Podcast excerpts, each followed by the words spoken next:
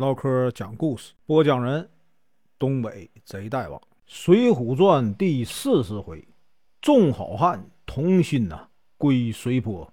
声明：本书由网络收集整理制作，仅供预览、交流、学习使用，版权归原作者和出版社所有，请支持订阅、购买正版。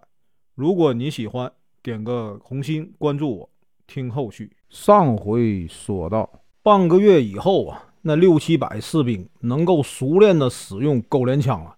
宋江呢，调集人马向呼延灼呀挑战，把这个呼延灼的这个啊连环马打败。呼延灼和这个韩涛看到连环马被破，官兵啊溃不成军，都啊夺路逃走。韩涛被这个刘唐和这个杜迁呢生擒，听了宋江的劝，归顺了梁山。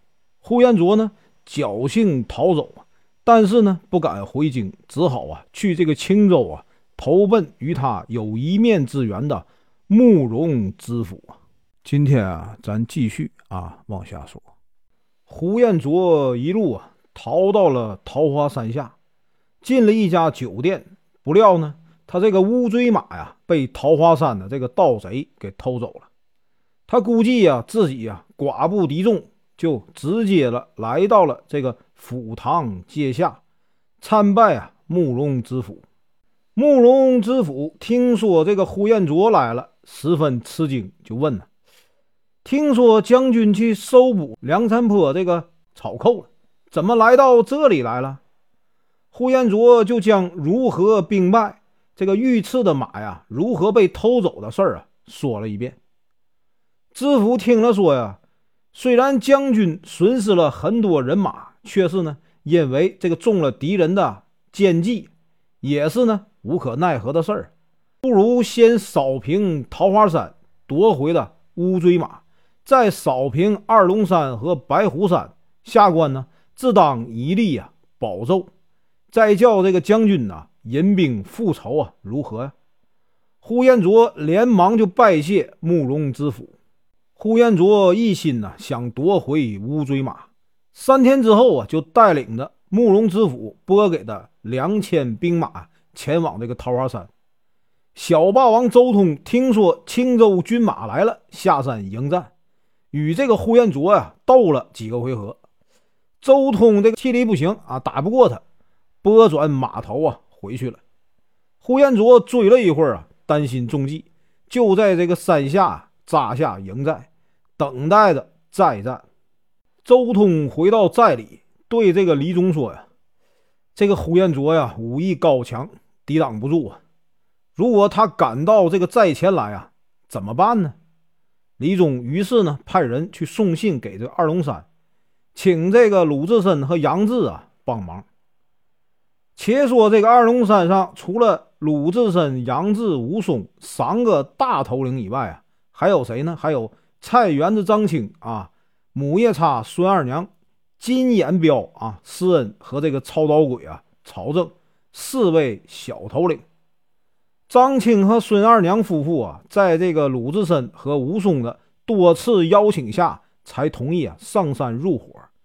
这个施恩呢，是因为武松杀死了张都监一家，而受到了这个牵连，连夜啊逃走。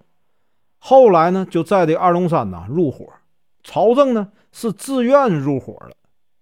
这几位头领啊，接到李忠求救的书信以后啊，出于江湖义气的考虑，决定呢派这个杨志、鲁智深和武松啊带领五百个小喽啰前去啊助战。李忠听说以后，立刻带领三百多个小喽啰啊下山接应，却被这个呼延灼啊给截住了。正在这个时候呢，二龙山的人马呀赶到了。鲁智深看到呼延灼，大叫：“哪个是梁山兄弟手下的败将啊？竟敢前来吓唬人！”呼延灼听了大怒啊：“我先杀了你这个贼和尚啊，解解恨！”说完呢，拍马来战鲁智深。鲁智深呢，抡起他的铁禅杖啊，迎战。二人呢，斗了四五十个回合。难分胜负，呼延灼心里暗暗喝彩呀，这个和尚啊可真厉害呀！这个时候呢，双方鸣金收兵。呼延灼呢歇息了一会儿，来到阵前说：“呀，贼和尚，我们呢再来较量一番，分出啊胜负。”杨志拍马战这个呼延灼，二人呢打成平手。呼延灼回到帐中，想到本想迅速啊拿了这活草寇，谁知呢偏偏遇到了对手。哎呀，我的运气啊怎么这么不好？正愁闷着，只见呢慕容知府派人呢请他带兵回青州啊戒备。原来是怎么回事呢？原来这个白虎山上的这个山贼啊，孔明和孔亮率领的人马呀来攻打青州。呼延灼只得啊带着军马连夜回到青州去了。第二天，鲁智深和杨志、武松啊又带了很多小喽啰啊摇旗呐喊来到山下，发现呢官兵没了，吃了一惊。山上这个李忠和周通啊也带人下来拜请啊三位头领上了山寨，杀牛宰马呀宴席相待。一面呢派人下山打听。前路的消息，呼延灼带领人马回到了青州城。只见呢，一队军马正在这个城边为首的正是这个白虎山呢孔太公儿子啊，毛头星啊，孔明和这个独火星孔亮。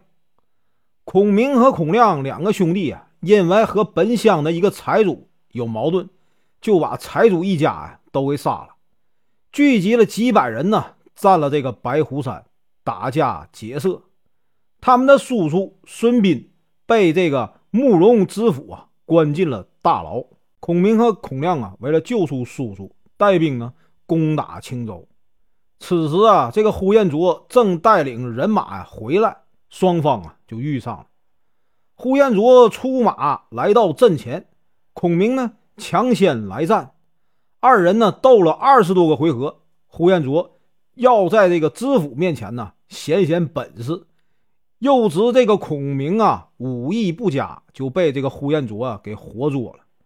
孔亮一看呢，带着这小喽啰啊逃走了。呼延灼带兵去追赶啊，活捉了一百多人呢。孔亮呢侥幸逃脱。本文结束，感谢观看，请听后续。